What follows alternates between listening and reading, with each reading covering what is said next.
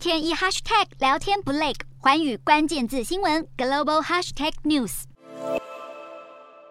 怎么样，就是打不了通膨，让美国总统拜登真的很头大。除了怪罪俄罗斯总统普丁发动战争、新冠疫情，拜登还把矛头指向海运业者。拜登最新签署了海运改革法，期盼能缓解货物塞港状况，以及压低海运成本，来对抗高通膨。这是美国二十多年来针对海运法的最大改革，将给予美国海事主管机关联邦海事委员会更大的调查权，并且提高业界常规的透明度。联邦海事委员会将可要求业者每季回报总进出口吨位，并且禁止承运业者不合理的减少美国货物出口的机会。但有交易员认为，美国消费者物价指数 CPI 从六月开始可能会连续四个月冲到百分之九。美国联准会已经祭出近三十年来最激进的升息，要遏制通膨飙升升。不过，联准会主席鲍尔认为经济强劲的言论引发市场忧心，联准会可能错判形势，导致做出错误决策。从数据来看，美国五月新屋开工率月减百分之十四点四，每周申请失业救济金的人数高于预期，以及消费者信心持续下滑，都显示鲍尔乐观的说法与实际数据并不符合。至于具有避险特质的黄金，法国兴业银行发布报告指出，大举升息可能还是赶不上通膨增长的速度，因此黄金价格仍然有机会重新挑战每盎司两千美元的价位。